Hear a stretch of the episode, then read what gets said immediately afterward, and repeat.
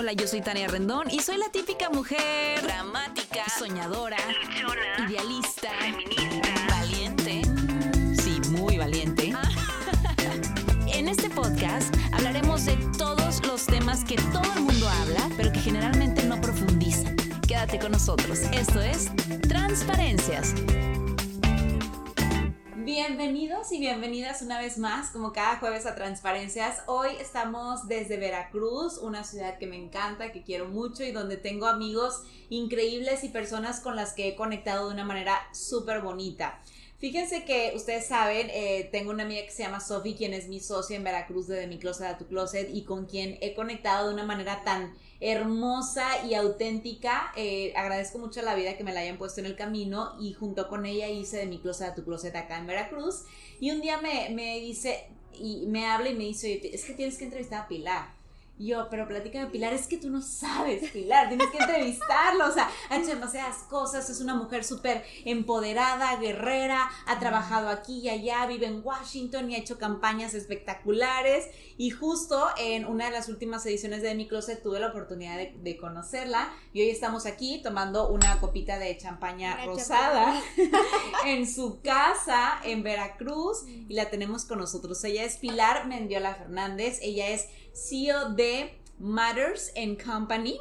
Y bueno, pues además hace muchas otras cosas, es coach y ahorita nos platicará. ¿Cómo estás, Pilar? Oye, súper feliz de tenerte aquí y de que hayamos coincidido porque, bueno, o sea, yo vivo en Washington, por la pandemia estoy en Veracruz, eh, porque aquí viven mis papás, entonces me vine eh, por eso pues a tratar de ver cómo estaban entonces no es que esté yo aquí todo el tiempo y, haber coincidido ha sido mágico, así que te agradezco mucho de verdad que me hayas invitado a esto tan lindo, a, a lo que te dedicas, a, a, lo que haces con tanta pasión y sobre todo pues a, a compartir las historias de los demás para que la gente pues pueda conocer un poco, ¿no? De, de qué hacen otras personas y cómo son sus vidas y que sigas inspirando así como lo haces, así que me siento muy honrada. Ay, gracias, no, honrada yo, no saben, o sea, de verdad habíamos tratado de coincidir muchas veces, pero por sus tiempos, los míos, ella estaba en Washington en juntas y demás,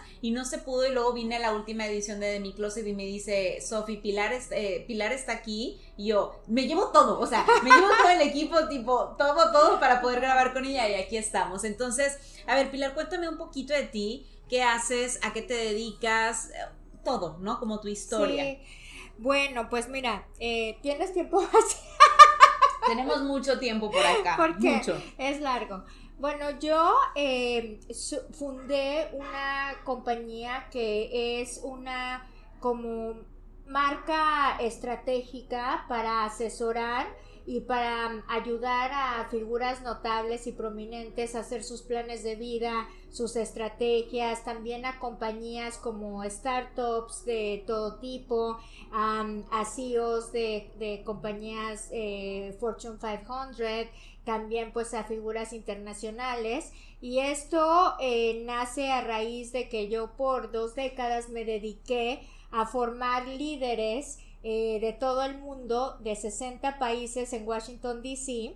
Y, pude eh, diseñar y ejecutar eh, iniciativas para formar jóvenes y formar líderes de, de, estos 60 países. Entonces, más o menos formé, eh, trabajaba para el Washington Center, que además en Monterrey es, este, lo conocen porque hay mucha gente en Monterrey que ha ido a Washington Center.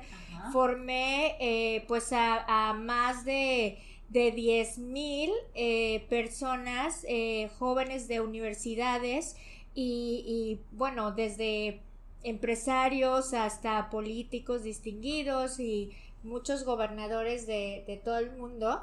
Y a partir de ahí yo me di cuenta cada vez que les diseñaba un entrenamiento para que mandaran a su gente a Washington por 15 semanas a prepararse de temas muy específicos eh, también trabajaba como en sus estrategias. Y cuando trabajaba en sus estrategias siempre les preguntaba pero qué es lo que quieres hacer o sea cuál es el objetivo y muchas veces tenían esta duda de, bueno, o sea, es que quiero hacer esto para el año que entra. Y yo decía, pero ¿qué pasó para cinco años? No, pues es que, o sea, creo que esto, pero realmente no sé. Y entonces yo tenía que trabajar muchísimo en, en crear una estrategia yo para realmente llegar como al núcleo de lo que ellos querían porque ni siquiera lo tenían con claridad, ¿no? Entonces, para mí, pues después de, de haber formado tanta gente, me di cuenta que había una gran necesidad de, de tener esta, este servicio o esta, esta asesoría donde la gente pudiera aclarar sus ideas y saber para dónde iba y después de ahí establecer un objetivo y hacer un plan de acción para llevarlo a cabo. Entonces, yo podría decir que yo me dedico a crear las infraestructuras para que la gente pueda eh, hacer sus sueños realidad. Entonces, aclaramos su visión, que la, la, claridad, de hecho, o sea, no solo para los líderes, para toda la gente, la claridad es lo más importante una vez que uno tiene claridad de para dónde quiere ir, ya puedes tú establecer una estrategia. Entonces, pues sí, o sea, es, es un poquito de, pues, de formar superhéroes. ¡Wow! Pero a ver, para esto, entonces, estudiaste comunicación, me platicabas, en Puebla. Y, o sea, ¿qué fue lo que te llevó a decir? Digo, porque yo conozco muchos comunicólogos que están en tele, en radio, que a lo mejor son como asesores, dan como ciertas pláticas, locutores o muchas otras cosas que puede hacer el comunicólogo. Pero, ¿qué te llevó a esto, a querer asesorar a grandes líderes? Bueno, pues realmente, o sea, en realidad yo estudié comunicaciones, pero mi especialización es comunicación educativa. Entonces, toda la vida que no es el área de comunicación como la tuya, sino más bien es el área de investigación y de, y de metodologías para pues entender como los fenómenos sociales, más, más allá que como la parte pues de, de, producción y de y de y bueno aunque sí tuve una época de, de, que era como trabajaba en radio pero eso pero eso ya pasó eso ya pasó pero me encantaba me encantaba pero al final eh, yo mi pasión lo que me lo que me saca de, de, de, de, todo y me lleva a mi zona como más brillante es este momento donde yo puedo solucionar problemas. Wow. Yo, amo solucionar problemas, entonces ver todo lo que, lo que hay en un problema y empezar como a a, a, apartar como todas las cosas que lo conforman y empiezo a estudiarlas y de ahí mi mente ya se pone directamente a crear soluciones, no enfocarse en el problema sino en la solución. Entonces siempre, eh, tanto en la escuela, pues siempre yo me fui a investigación, no me fui a producción, por ejemplo. Entonces, cuando yo llego a Washington, a mí me contratan para diseñar el primer programa internacional del Washington Center, que se llamaba el NAFTA Leaders Internship Program, que NAFTA se había firmado, entonces, que es el Tratado de Libre Comercio. Entonces, el Washington Center quería firmar un, un, programa para llevar a estudiantes de México, Estados Unidos y Canadá. Entonces, a mí me contratan, bueno, esa es una gran historia de la contratación, pero me llevó tanto, entonces mejor hacemos otro podcast cuando hablemos de cómo conseguir un trabajo cuando no tienes las habilidades y las competencias que necesitas, porque a mí me pasó eso, eh, el, el, currículum o el job description, o sea, el, el, el anuncio del trabajo pedía miles de cosas y yo no las tenía y entonces me agarré un libro que se llamaba Cover Letters for Dummies y Resumes for Dummies y lo agarré, este, encontré una cover letter que es la carta que tú es que tú pones como arriba de tu resumen de tu currículum y decía, si tú no tienes las calificaciones, tú pones esta, ¿no? Entonces la carta era, tú necesitas, o sea, como trabajo y yo tengo y le contestabas y entonces decía, tú necesitas a alguien que tenga mil contactos en México, Estados Unidos y Canadá. Yo no tengo en Canadá y en, y en Estados Unidos, pero en México yo soy súper buena en la escuela y súper abusada. Bueno, así puse todas las cosas este, que ellos querían y lo que yo podía aportar que no que no era algo concreto de una experiencia, pero eh, era una habilidad transferible. Y la señora que me contrató dijo que la carta, o sea, le cayó tan bien que me habló por teléfono y entonces me habló, fui a la entrevista y como me encantó, me dijo, es que quiero hacer este programa Estados Unidos, México y Canadá y traer a líderes y formarlos y yo le dije, ¿sabes qué? Yo estudié comunicación eh, este, educativa, para mí esto es una pasión, yo amo esto de la formación, entonces yo trabajo para ti aunque no me pagues. O sea, yo estaba tan emocionada que le dije, no, no me pagues si era mi primer trabajo y bueno, yo no sé cómo dije eso, pero es que yo soy apasionada. Dije, yo te ayudo, yo te ayudo. Total que ese día ella me llevó por todo el Washington Center a conocer a, como a los directores y demás. Y a la hora que llego a tu casa en Washington, eh, pues eh, veo mi teléfono porque todavía tipo estaban los teléfonos de las casas con las con las contestadoras y tenía un mensaje que decía que, que si podía yo empezar el lunes. Entonces ahí empieza mi carrera en el Washington Center y, y pues empiezo con México, Estados Unidos y Canadá. Eh, eh, ese es el primer programa. Después hago un programa que se llama muy famoso, que, que, fue el programa de gobernadores del Washington Center, que empieza con México y que convencía a 30 gobernadores de México que pudieran eh, apoyar a jóvenes para que se fueran a estudiar a Washington y que pudieran hacer una pasantía. Después de ahí empecé con Corea y terminé con 102 acuerdos internacionales y subiendo como 15 puestos en el Washington Center hasta ser la segunda de a bordo. Entonces, este, la primera mujer... Eh, pues la primera mujer en el comité ejecutivo del Washington Center, obviamente que la primera latina, eh, la más joven de la historia que había llegado a ese puesto. Entonces, en ese camino empiezo yo a diseñar iniciativas de fuerza laboral, o sea, cómo construir eh, una, un capital humano que te vaya a realmente responder a las necesidades de los países. Entonces, para hacer esto, pues yo había estudiado comunicaciones, pero entonces tuve que empezar a estudiar eh, pues certificados de economía, manejo de crisis, diseño de iniciativas, eh, capital humano, recursos humanos, eh, diseño de eh, diseño mental, mapas mentales, o sea, tuve que empezar, o sea, como que tú estudias algo, pero luego tienes esta caja de herramientas y le tienes que empezar a echar y la verdad es que mi vida ha sido, o sea, una vida de total y absoluto estudio y evolución completamente, o sea, yo hasta el día de hoy, de hecho ayer a las 12 de la noche, yo estaba este justamente pensando que tenía un día muy pesado y estaba yo haciendo una masterclass de una mujer que una nueva masterclass en masterclass que es de, de em, eh, fuerza mental y la estaba yo viendo y yo decía es que yo estoy loca si yo me tengo que parar a las 5 de la mañana y pero no o sea para mí ha sido como no solamente una pasión pero ha sido una cuestión de hábito y una cuestión que me ha equipado a mí con las herramientas para contribuir, para crecer en mi trabajo, pero también pues como ser humano, ¿no? Claro, y ahí estás tocando un punto súper importante, Pili, que es como el constante aprendizaje. Generalmente los seres humanos hay muchas veces que somos muy conformistas porque muy probablemente llegamos al lugar a donde queremos, a donde soñamos y decimos, aquí me quedo ya tengo el puesto de CEO, ya tengo el puesto de director general, ya tengo el puesto de gerente de ventas, y ahí me quedo, ya no tengo nada más que aprender. Y es al contrario, creo que el ser humano todo el tiempo necesita seguir aprendiendo para seguir contribuyendo, ¿no? Y creo que es algo de lo que tú has hecho y que te ha llevado hasta donde estás. Sí, bueno, o sea, por ejemplo, para mí, o sea, yo mi hermana siempre dice, mi hermana, también yo creo que tú tienes que tener como estos partners en la vida. Este alrededor, ¿no? Este Esta gente cerquita. Tu, tu ecosistema que, que, bueno, hablábamos hace ratito, estábamos echando ahí una copichola en la terraza.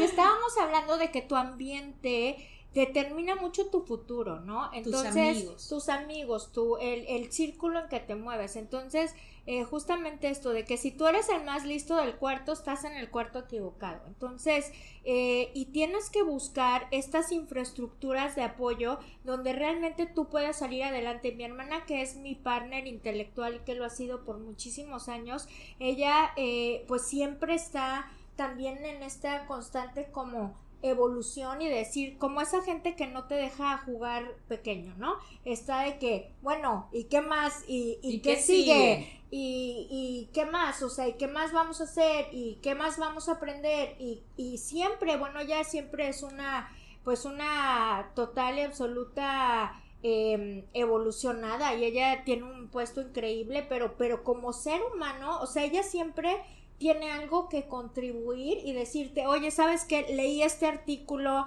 eh, ahorita estoy haciendo, bueno, eh, es una cosa que no puedo hablar mucho, pero es que casi todos mis clientes tengo que firmar una... Un contrato de confidencialidad. un NDA, pero bueno, estoy haciendo una cosa de una plataforma, etcétera, y le conté, le dije, oye, bueno, siempre pido el consejo y porque para mí es muy importante que tengas tu propio consejo directivo, o sea, tu propio consejo de asesores, ¿no?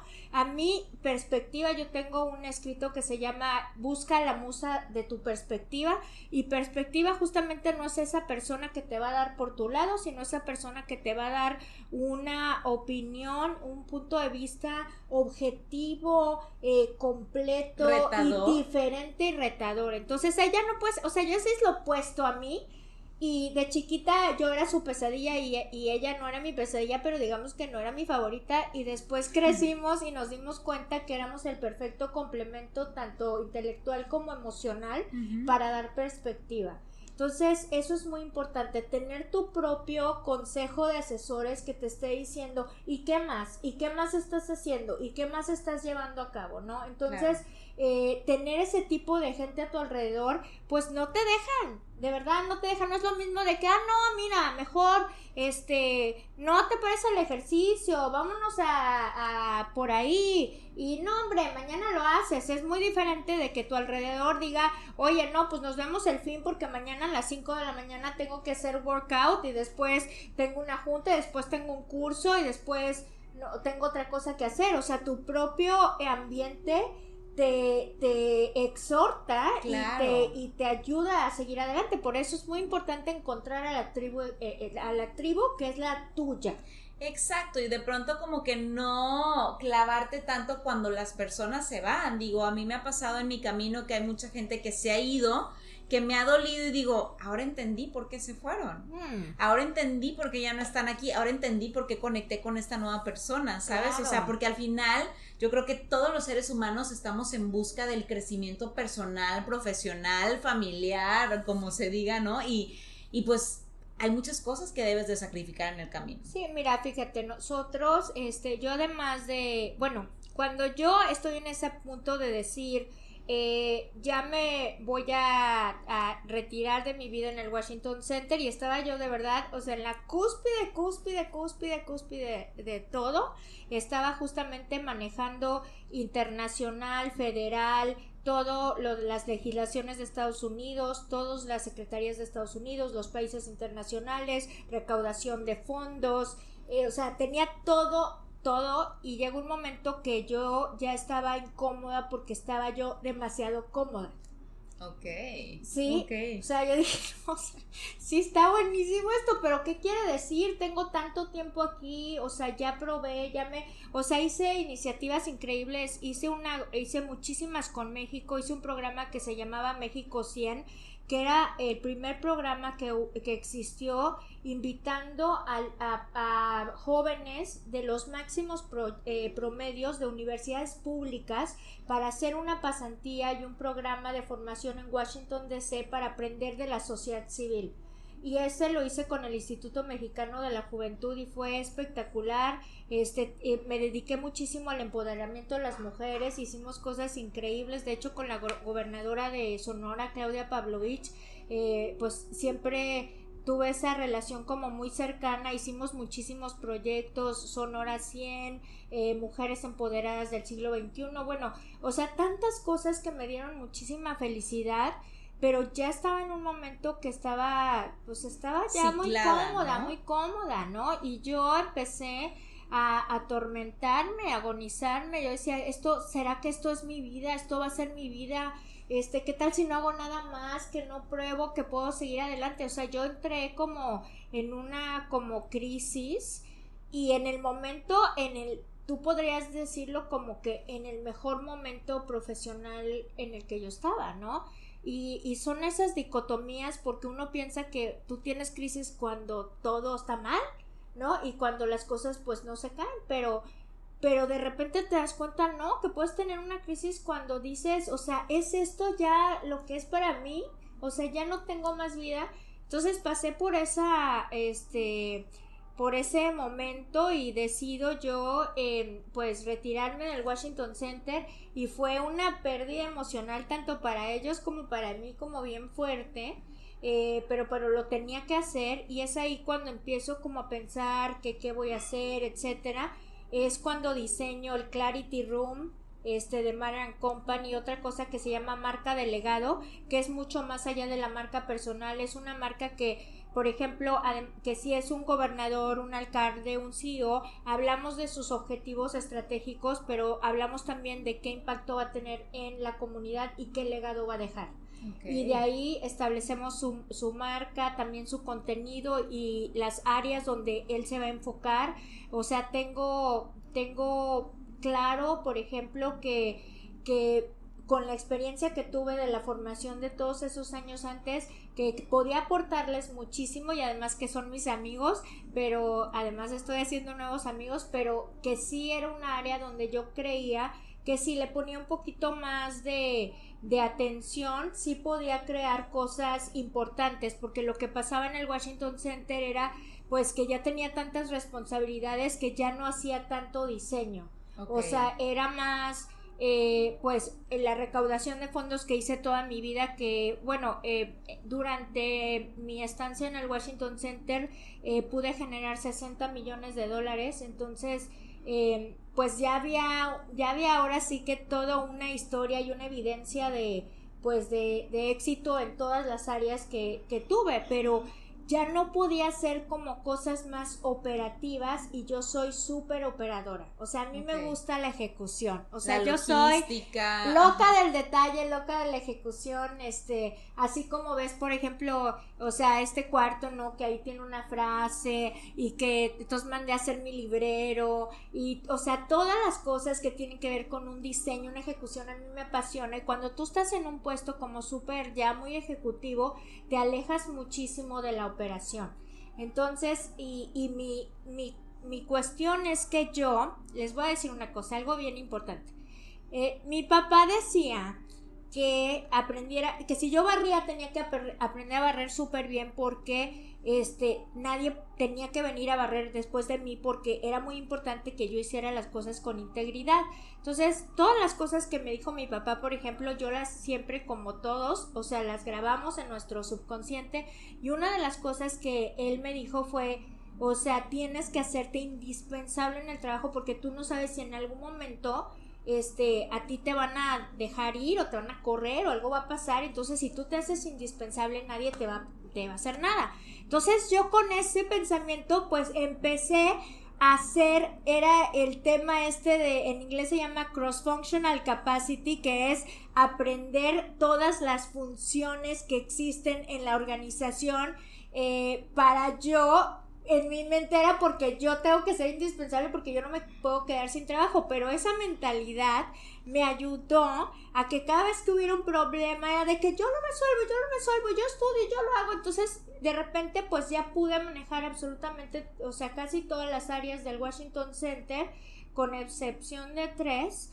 eh, y eso me dio, o sea, la oportunidad de aprender muchísimas cosas. Entonces, ese aprendizaje me hizo tener las tablas, eh, el, el, el know-how, o sea, el entender, o sea, qué se hace desde poner una silla para una conferencia gigante y, y yo que paso y muevo la mesa y, y pongo bien la carpeta hasta pues dar el, el keynote, ¿no? Hasta dar el, el, el, el discurso principal. Entonces, eh, eso, eso es muy importante, o sea, que uno esté abierto a poder aprender de absolutamente todo, ¿no? Hacer de todo y eso eh, me identifico mucho con eso porque yo recuerdo que yo siempre hice televisión y uno de mis sueños era hacer radio, entonces me acuerdo que eh, yo le platicaba a mis papás de que, oye, es que yo quiero hacer radio en algún momento. Y mi papá, ay, te va a llegar la oportunidad. Y cuando me llegó la oportunidad, recuerdo que recibí una llamada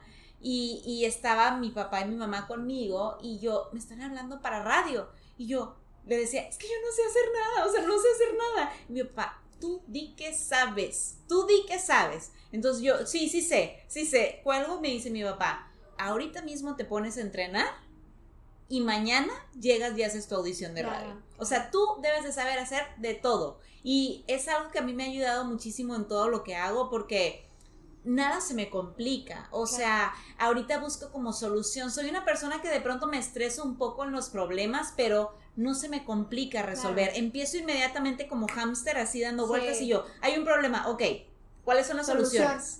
Dame la solución, inmediato, dámela. O sea, no me, no me cuentes más. Y le digo eso a mi equipo mucho de trabajo, de que a mí no me cuenten el problema. Llégame con la solución. Pero además, sabes que este, te digo que en esto que yo me dediqué, de que me dedico tanto, que sigo entrenando gente, eh, pues es una competencia y una habilidad del siglo XXI, o sea, la resolución de problemas. Si tú no resuelves problemas, eh, pues tiene, es, eh, o sea, no eres tan valioso ni tanto en tu negocio, ni en tu, ni en tu trabajo, ni en tu familia, ni en nada. Entonces, y también eso tiene mucho que ver, es formación, pero también es mentalidad. Yo cuando eh, te decía que empecé a crear todas estas herramientas para Mara Company, también me di cuenta que cuando yo, por ejemplo, me siento con un CEO, con un gobernador, con un presidente de una compañía o hasta de un país, cuando hablo con ellos em, hay una parte muy importante del el equilibrio y del equilibrio de la parte eh, mental, emocional, física y espiritual.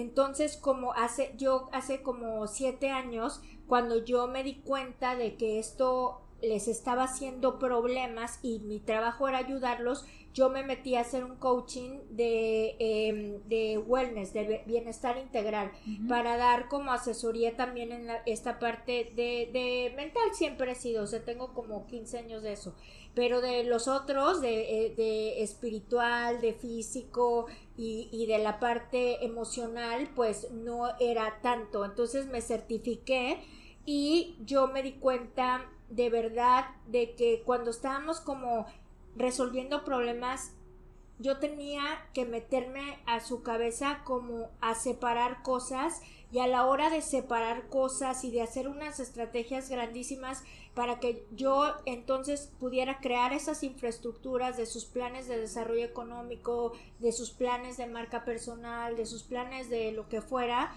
de construir algo o hacer una conferencia, siempre existía esta otra parte que yo necesitaba que ellos se equilibraran para sacarlos como a la máxima potencial. Entonces es por eso que creé Manor House of Wellness, que es como la como una hijita de Modern Company, que lo que hace Manor House of Wellness es trabajar en que la gente eh, digamos que no tenga aunque aunque no tenga estos puestos de gran estrés pero que tenga sus empresas o que sea una mamá soltera o, o, simplemente, o sea, un ejecutivo, un empresario exitoso que puedan ir a Mother Household Wellness en un, en un, y como yo pues soy la de Maran Company, pues obviamente que hay un acuerdo de confidencialidad que se firma donde ellos pueden hablar de cosas, de sus problemas y también de cómo se sienten emocionalmente, de su salud mental. Les hacemos un plan de cuáles son las herramientas que vamos a tener para que esté mejor como en su estado físico, para que pueda meditar. Tenemos un libro que se llama Días Poderosos y es una cosa que yo diseñé con Neurohacks, que es cómo ayudar a tu mente a que pueda llegar a donde tiene que llegar más rápido y escribes ahí todos los días como cuál es tu meta del día, cuáles son tus objetivos, eh, por qué estás agradecido, cuál es tu visualización para el futuro y después en la noche es, hace, o sea, qué aprendiste de esto de las metas o no, qué, cuáles son las lecciones aprendidas, cuáles son tus triunfos y también vuelves a estar agradecido y a visualizar. Y después al séptimo día haces una, una recuento de la semana. Entonces en Manor House of Wellness tenemos todas estas herramientas más cómo aprender a meditar, tenemos un cuarto de meditación, planes de nutrición, planes de ejercicio y manejo emocional y espiritual. Entonces, ya ahora me siento más tranquila porque está como ya realmente ahora sí está todo plasmado lo que yo pude vivir y aprender y cómo transformarlo en herramientas y en información que le puedan ayudar a la gente.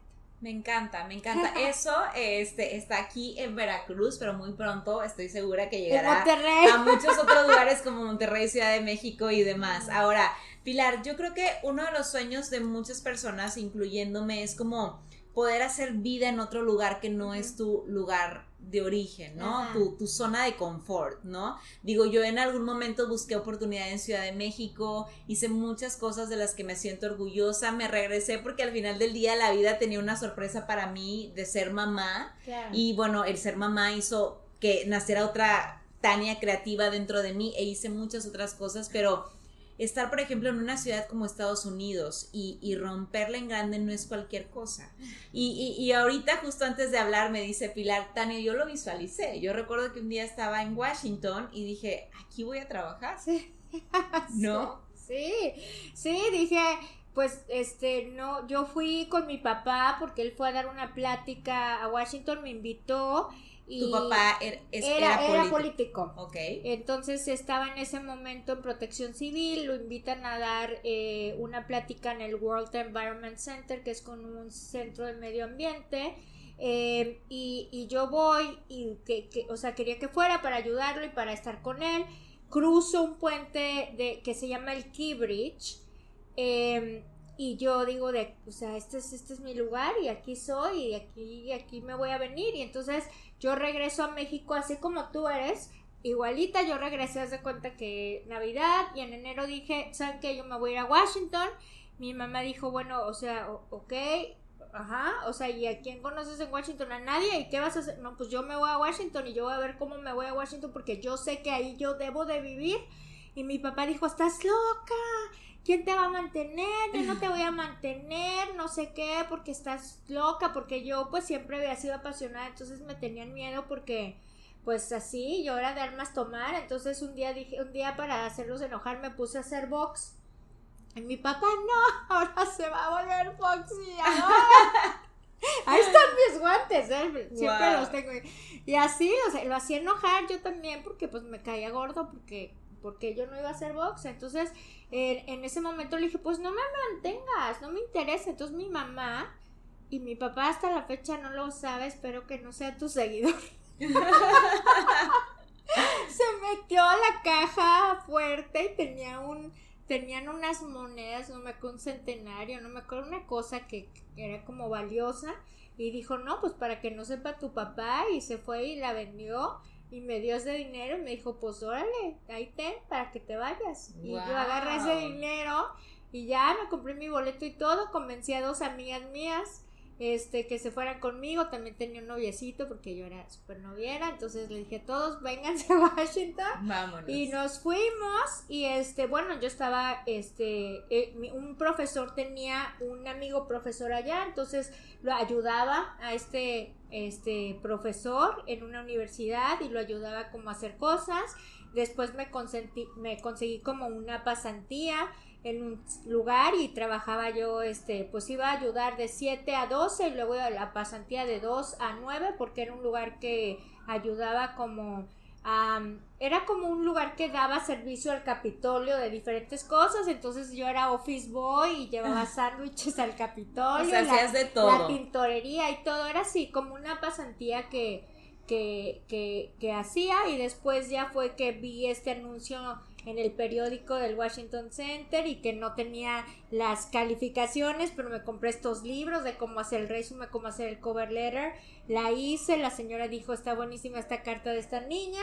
Me hablaron y me, y me contrataron y así empezó mi vida ya. Y la verdad es que, em, pues yo, yo no, en ese entonces era cero miedosa.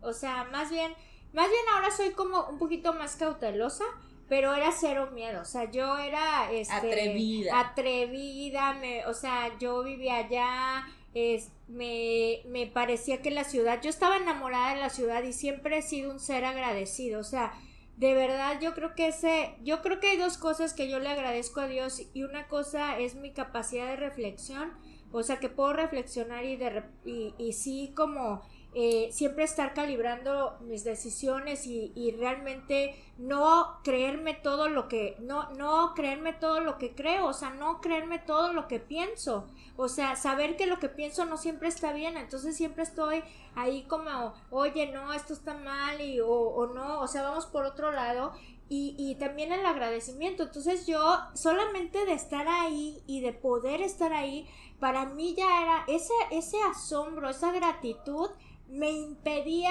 sentirme eh, eh, pues un poco intimidada o nada porque yo estaba muy agradecida de poder estar ahí y yo creo que a mí eso me ha salvado la vida, o sea, el ser una, una persona que yo no tengo que no tener las cosas para agradecerlas, yo las agradezco toda mi vida y entonces eso me ayudó a, a, a vivir esta vida en Washington y, y, sobre todo porque también empiezas a ser como tu comunidad y tus amigos. Y en Washington lo que tienes que tú te das cuenta cuando llegas tú en México, eh, pues tú en general aquí ves una raza, todos somos, o sea, mestizos o españoles un poquito, o, o sea, no hay eh, de mil países. Entonces allá llegas y te encuentras con argentinos, venezolanos, eh, españoles de Costa Rica, de Colombia, de Abu Dhabi, de, de, todas partes del mundo y empiezas a hacer una comunidad y una familia porque casi todos pues todos los que se van ya sea a las organizaciones internacionales, a las universidades o a las embajadas, pues vienen de otros países. Entonces tú estás tan maravillado por todo lo nuevo que estás viviendo que en realidad, o sea, si me hubiera ido a otro lugar como Iowa, yo no sé, igual hubiera sido diferente, pero como me, como escogí Washington y yo ni sabía, ¿eh? yo ni sabía que era un lugar tan mágico y tan poderoso y creo que sí me ayudó mucho esa, esa capacidad de agradecer esos momentos que iba viviendo y, y, y, y sí, o sea, una entrega absoluta, total y, y, o sea, entrañable de trabajar. O sea, yo creo que, pues para mí no fue difícil subir a vicepresidente en, tres años, tres años y medio ya era vicepresidente y no fue difícil porque yo trabajaba 20 horas al día. O sea, yo trabajaba más duro que toda la gente de ese lugar. Y qué padre que lo mencionas. Digo, has tocado muchos puntos importantes que me importan, pero ahorita me pasa mucho, por ejemplo, con las generaciones nuevas, ¿no? Como los centennials y así. O sea, siento que de pronto hay mucha gente que quiere trabajar como muy poquito por, por, y, ganar como mucho. Y yo siento, o sea, yo soy una persona como a la antigüita, ¿no? A mí me enseñaron de, oye, ¿quieres, quieres vivir bien? ¿Quieres vivir en grande? ¿Quieres, este, viajar, hacer cosas?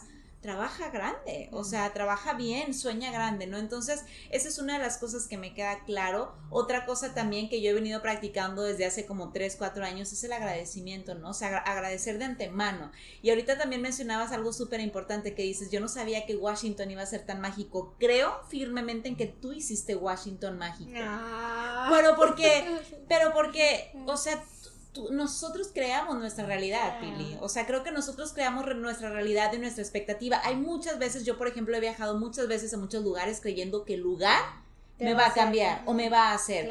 Y al contrario, es mi actitud y es mi forma de ver las cosas que, que, es lo que me hace cambiar a mí, ¿no? Entonces, creo totalmente en que tú con tus ganas, con el atrevimiento, con, con todo el empoderamiento que llegaste, cambiaste y Washington ahora es mágico para ti, ¿no? Entonces, creo, creo que es de esa manera. Ahora, digo, sé que tienes como muchos contratos de confidencialidad con mucha gente, porque has trabajado con mucha gente importante, pero sin duda yo creo que uno de los presidentes más reconocidos que va a quedar para la historia es Barack Obama. Ah, sí.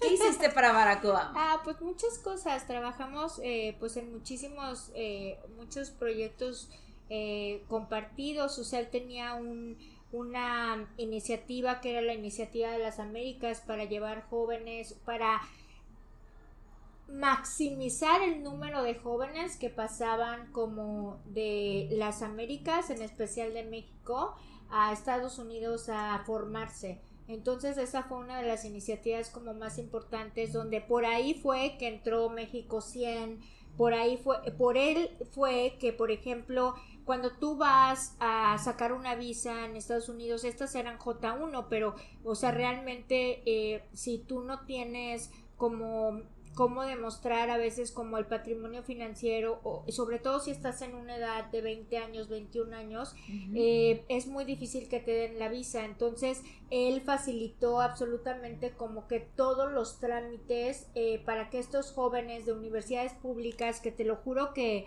Eh, por ejemplo, nosotros entrevistamos con el Instituto de la Juventud a más de, ¿qué te puedo decir?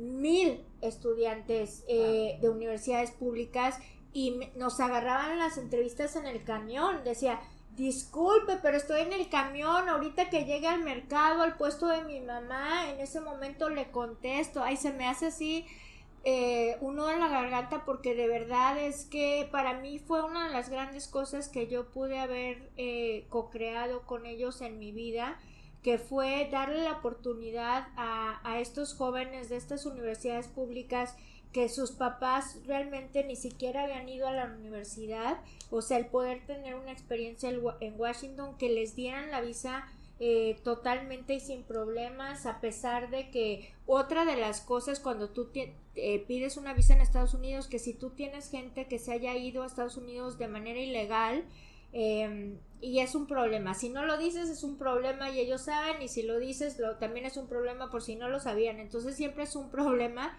y hay mucha, muchos jóvenes de, de, de, de universidades públicas pues que tienen gente que se ha ido eh, pues a trabajar a Estados Unidos. Entonces eh, estamos como con mucho temor que igual y no les dieran las visas y, y que qué iba a pasar, etcétera. Y no, o sea, gracias a, todo lo que hicieron para, para las políticas de apertura, eh, sobre todo con México, fue que, que todos estos niños que fueron 225 pudieran ir a Washington a formarse, a hacer sus pasantías, a trabajar en, en cómo hacer la sociedad civil más fuerte.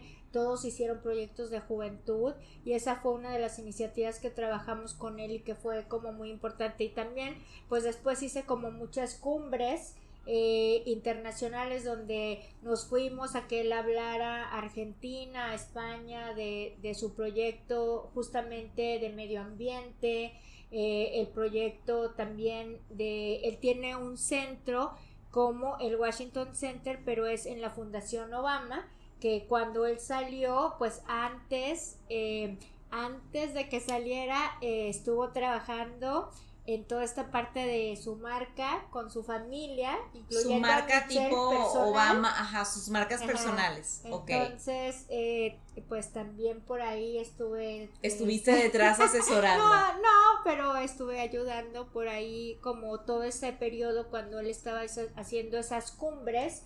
Em, y, y, pues también pues eh, y también fue increíble porque fue muy bueno verlo tanto eh, durante su mandato porque es sumamente de verdad es una persona como no solamente inteligente pero es muy cálido Claro, se nota y digo, la, la, gente lo amaba y por eso se... y siempre hacía altísimo y yo súper petit y siempre tenía que así como que agacharse. Oye, sí es de buena onda así como se ve, o sea, cuando entrabas como a las juntas o así de su oficina, sí podías entrar así que, hey, Obama, ¿cómo estás? O, no. Digo, no, o sea, Sí, o sea, como que no cuando estás tipo en la junta, pero él puede hacer chistes, pues uno no puede tanto hacer chistes, pero sí tipo que si estás como en el pasillo está, y estás hablando, si te hace así o cosas así, o sea, sí, es como, sí, sí. es como muy, sí, pues cálido. Sí, cálido, cálido.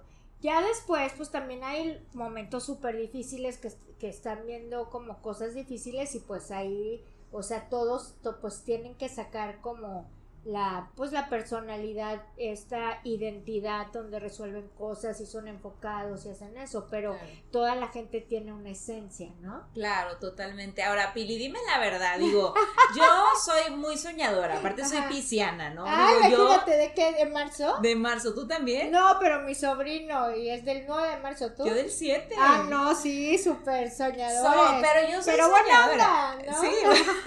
Espero ser buena onda. Yo soy Leo así que Leo igual que mi hijo, o sea, carácter fuerte y firme. Sí. ¿No? Pues bueno. Pues bueno, decididos, decididos, decididos. Pero yo soy muy soñadora y muchas cosas de las que he soñado he trabajado y hay muchas cosas que tengo como en el trinchero que, quiero hacer, ¿no? Pero realmente llegó un punto de tu vida o llegó como algún sueño que tuviste donde dijiste, a ver, estoy en Washington trabajando dentro de la Casa Blanca, eh, asesorando a los mejores mandatarios del mundo, o sea, ¿te visualizaste, lo viste o solamente pasó?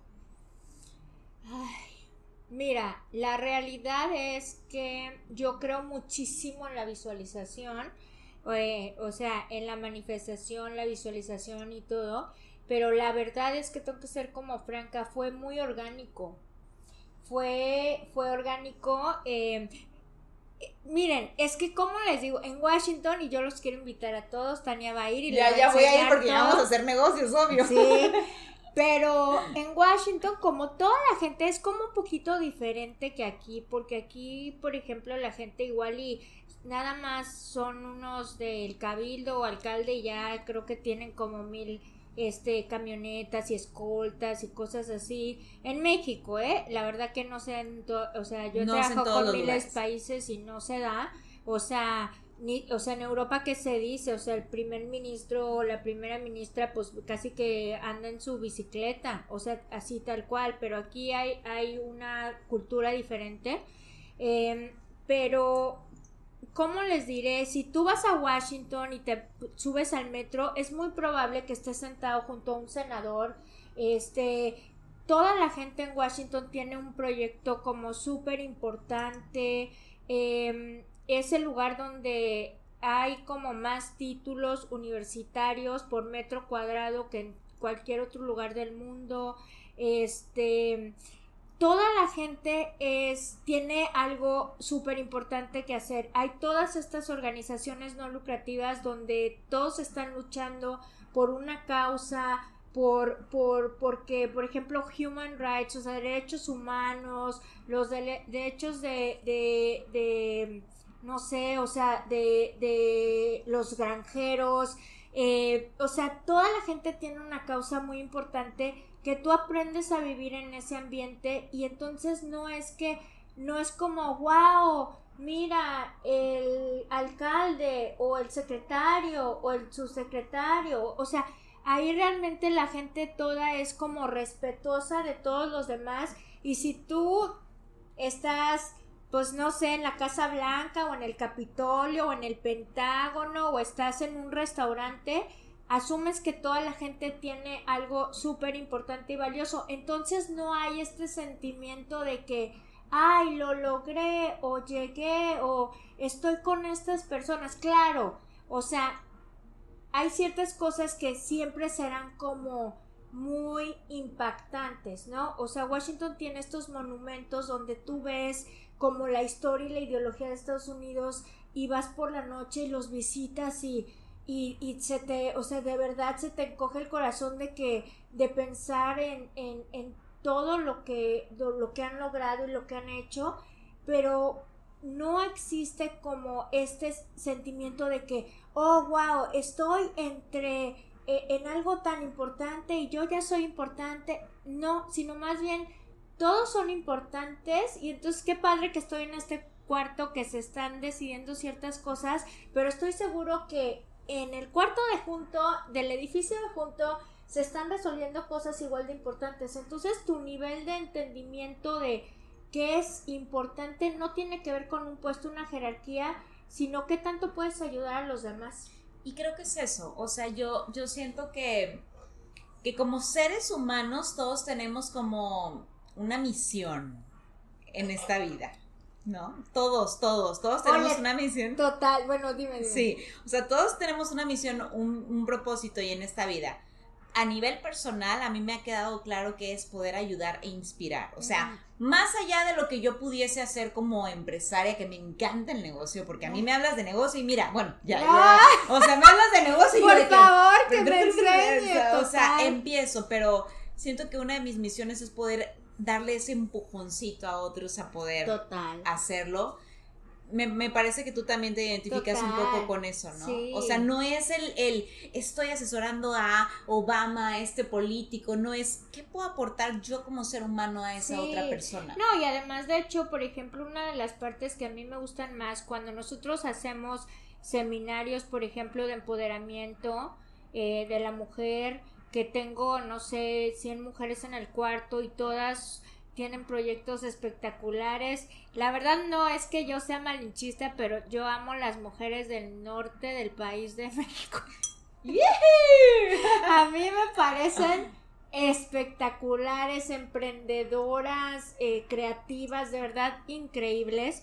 Entonces, cuando a mí me ha tocado hacer em, eh, seminarios de empoderamiento a la mujer y me toca, por ejemplo, eh, pues uno de los estados que más quiero, Sonora, o sea, bueno, ¿qué te digo? O sea, yo ese momento ahí sí me siento en las nubes, o sea, estamos eh, hablando de sus proyectos, les estamos dando formación, están aprendiendo de sociedad civil, de cómo hacer un plan de desarrollo, de cómo que les den dinero del Banco Interamericano, de cómo presentar un proyecto, o sea, estamos hablando de marca personal, porque la mujer tiene una cuestión ahí que bueno también es mi tema de, de creencias limitantes entonces de que no se sabe vender etcétera entonces, ese, esos momentos de esos seminarios donde estamos y les hablo y les, les decimos y tenemos los speakers y tratamos de hacer cosas, ahí es donde realmente yo siento que mi vida tiene más sentido. No que no tenga sentido cuando yo estoy haciendo estrategias. A mí me encanta, yo amo hacer estrategias y lo amo.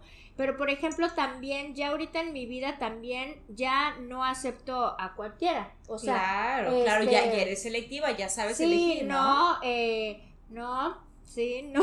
No, no, es que claro, pues, o sea, claro, pues es que antes era, eh, antes, no, bueno, antes era un poquito de que cualquiera que quiera invertir en los jóvenes, en como en el tema de las mujeres, en el tema de las minorías, de inclusión, está muy bien y de ahí también podemos trabajar en su estrategia.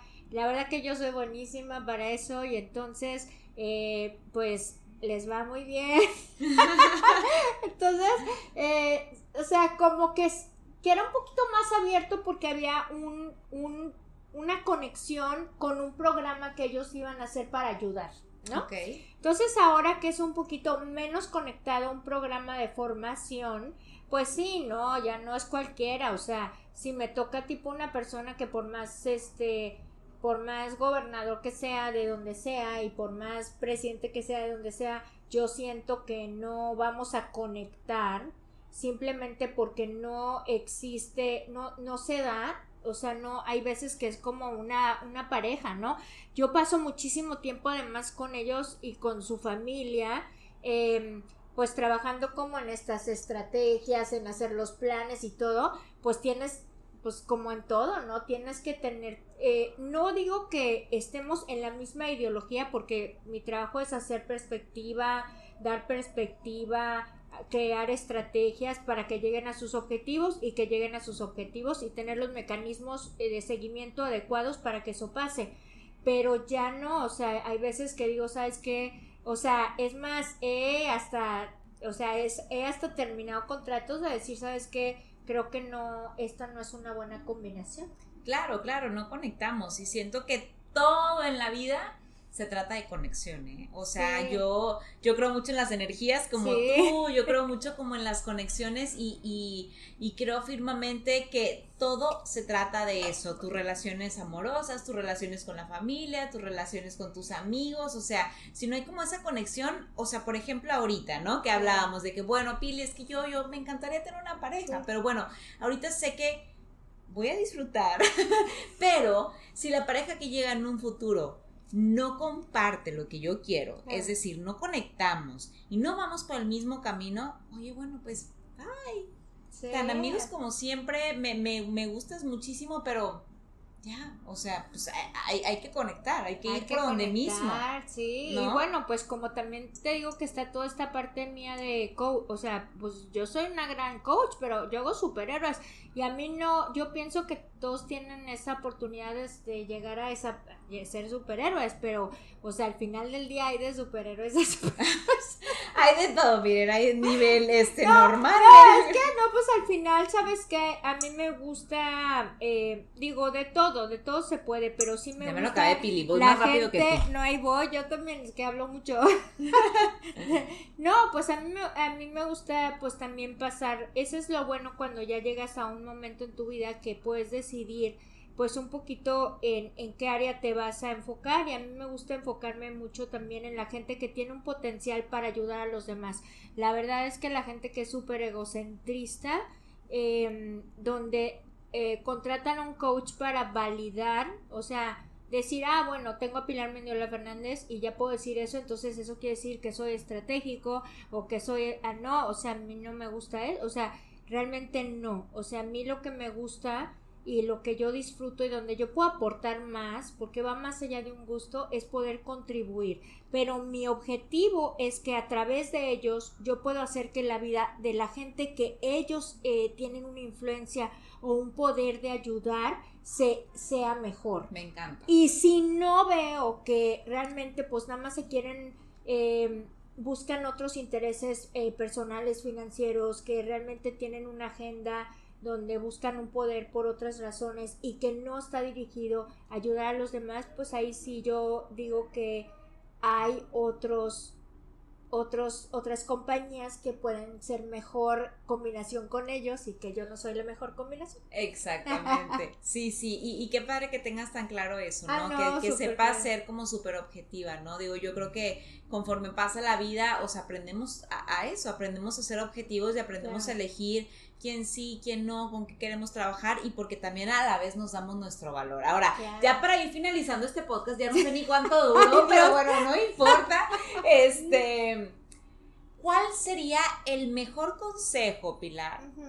Que te hubiera gustado que te dieran, a lo mejor como iniciando como este proceso, digo, eres aventurera, eres valiente, eres atrevida, pero el consejo que te dieran o el mejor consejo que pudieses darle a todas aquellas personas que, que están como en busca de ese sueño, ¿no? O sea, que tienen como un sueño en particular, pero que a lo mejor dicen, es que yo no sé esto, entonces a lo mejor sí, si conoce esto en particular no me van a aceptar en tal trabajo.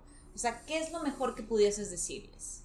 Mira, yo, yo, yo creo que una de las cosas que son más importantes en la vida es saber que no todo lo que tú crees es cierto. O sea, tu mente está llena de creencias y creencias son cosas que tú te repites consuetudinariamente y que te terminas creyendo. Entonces, saber que hay que estar muy, muy, muy, pues, alerta de tu propia cabeza y entender si realmente es algo que tú te estás inventando y estás exagerando o estás eliminando o es algo que realmente tiene algún valor. Entonces, una, una cosa bien importante, tú entender que tus pensamientos no eres tú, que tú no eres tus pensamientos, que tú tienes un valor mucho más allá de lo que tú te crees y de esas historias que tú te cuentas. Entonces, eso es bien importante, porque estamos como raptados, como secuestrados por pensamientos limitantes que creemos de nosotros mismos. En el momento que tú crees una identidad nueva de ti y de decir, ¿sabes qué? Yo soy esta Tania poderosa que está totalmente feliz y que va a disfrutarse ella misma y que disfruta todo de sus amigas, de sus proyectos, de todo y cuando llegue lo que tenga que llegar, llegará y va a llegar y ser perfecto y hermoso porque yo soy increíblemente feliz como estoy. O sea, crearte estas identidades donde tú puedes eh, realmente encarnarlas y vivir esas realidades que tú quieres vivir. O sea, eso en primera. O sea, realmente cuestionar tu mente, no te creas todo lo que piensas porque lo que piensas, tus pensamientos no siempre están bien. Entonces eso es muy importante, pero tú tienes el poder de cambiar tu vida, tú tienes el poder de cambiar tu vida. Ponte a pensar, ¿cuántas veces en tu vida han cambiado radicalmente en un minuto? Cuando dijiste que sí, cuando dijiste se acabó, cuando dijiste basta, cuando dijiste no puedo, cuando dijiste sí quiero. En un minuto has cambiado tu vida. Entonces todos los minutos son una oportunidad para que tú dirijas tus pensamientos hacia realmente lo que tú quieres y de ahí hagas un plan para luchar por él. Porque lo primero es tener claridad y lo segundo es hacer ese plan y después ejecutarlo. Y tercero, si no tienes todas las herramientas, buscar a la gente que te pueda ayudar, buscar a esa gente que te puede conectar, o sea, y todos los días hacer hábitos y tomar estas riendas de tu vida y hacer estos hábitos todos los días de decir, hoy voy a buscar este trabajo, hoy voy a, pasar media hora en aprender, hoy voy a pasar media hora en conectar con gente nueva, pero no con gente nueva de que el Instagram y, bueno, puede ser en el Instagram, pero no con gente nueva para pasar el rato, sino gente que me pueda hacer mejor, que me puede dar información, que me puede conectar. Hay una cosa en Estados Unidos que se llaman entrevistas de información, que son que tú pides entrevistas para entender un trabajo, para entender un proyecto. No estás comprometiendo a la gente que te dé algo, simplemente información y que te comparta lo que ellos creen. Entonces puedes tener estas entrevistas de información, tener un plan, ejecutarlo y sobre todo calibrar este plan o sea, cada mes o cada semana. Por eso existen días poderosos. Por ejemplo, que a la semana haces tu, tu cuenta de la semana. ¿Por qué? Porque si a la semana, si diario haces tu cuenta del día y a la semana tu cuenta de la semana, entonces cuando llega el mes, o sea, no vas a tener sorpresas y vas a haber progresado y vas a haber avanzado. Entonces, eso es muy importante. Y lo segundo, piensa en tu vida como pilotos. O sea, no pienses que tienes un sueño y que va a ser el único sueño en tu vida. Yo me he reinventado miles de veces. Entonces, que son pilotos y a ver si es y si no es, te buscas otro sueño. Y si no es un y si no encontraste, yo no creo eso de almas gemelas, ¿no? Pero digamos, yo creo que tus almas gemelas son esa gente que son tus amigos del alma, o sea, tus charolastras, tus brothers, este, tus hermanos, o sea, en esa gente es lo que yo creo que son las almas gemelas. Los demás son intereses románticos eh, padrísimos, pero pues que tienen ciclos. Pero si tú puedes, o sea, si tú realmente puedes, o sea, entender esta vida como esas conexiones que existen y que tú puedes tener mil sueños y que tú puedes tener muchos amores y que puedes tener muchas almas gemelas y que puedes tener muchas oportunidades y que puedes tener muchos propósitos, entonces si la vida es un piloto no vas a estar tan estresado de decir, ah, ya, se me fue la vida, ya, eh, ya lo perdí todo, porque es un piloto. Entonces trata tu vida como un piloto y no te creas todo lo que piensas. Me encanta, soy tu fan. ¿Cómo no te conocía antes, ah, No, pero, bueno, ya nos el momento es perfecto porque ustedes, o sea, no saben, pero a partir de hoy vienen grandes cosas con Pilar cosas maravillosas. y junto con Sofi y nos verán por muchos otros lugares, pero de verdad, Pilar, te agradezco muchísimo. me acuerdo, o sea, la conocí en un evento de mi closet y le dije, te quiero entrevistar para mi podcast. Y me dijo, claro, claro. Y estuvimos por ahí como tratando de conectar y hoy conectamos, pero me queda claro que existen los momentos perfectos. Perfectos. Perfectos, las personas perfectas, que todo está escrito también y, que, y que debes de conectar, en este caso, con las personas correctas. Y me encanta que Dios, el universo, la vida, Buda, whatever, lo que ustedes crean o tú hayamos conectado y creo que vienen cosas súper lindas. Entonces, felicidades por todo lo que has hecho. Felicidades por ser, sí, tan valiente, tan, tan emprendedora, tan atrevida. Siento que la vida sería muchísimo más feliz y, justa si nos atreviéramos un poco más. Entonces, con eso me quedo el día de hoy. Por favor, compárteme tus redes, dónde te pueden ah, contactar, saber un poco más de tus cursos y demás para que la gente sepa de ti. Sí, bueno, eh realmente, bueno, yo tengo una, nosotros tenemos una página, que, bueno, de Matter Company para todo lo de Matter Company y eh, que es matterandcompany.com. Después tenemos matterhouseofwellness.com y en Instagram es Matter House of Wellness y también el mío personal se llama The Modern Rule, que es un blog y así está arroba de Modern Rule. Ok, perfecto. Y ahí te pueden contactar. Sí, lo que necesiten. Aquí se los vamos a dejar como quiera. Y bueno, Pilar, muchísimas gracias. De verdad, toda mi admiración, todo mi respeto. Nos vemos en Washington. Nos vemos en Washington. Ya sabes, no pasa este año, ¿eh? No, ¿qué te pasa? El mes también en Bilbao te invité. Sí. La invité a que fuera conmigo a conocer a la única mujer en el mundo que es CEO de una compañía de drones. Y eh, está en Bilbao, entonces la invité para que la fuera a entrevistar y para que hiciéramos también unas cosas muy importantes con ella. Así que también es Washington y Bilbao. Ahí estaremos. Y luego Argentina, Nueva York. claro, y miles, de, lugares. Muchísimas gracias. gracias. Gracias por todo. Yo soy Tania Rendón. Nos vemos y nos escuchamos el siguiente jueves. Bye.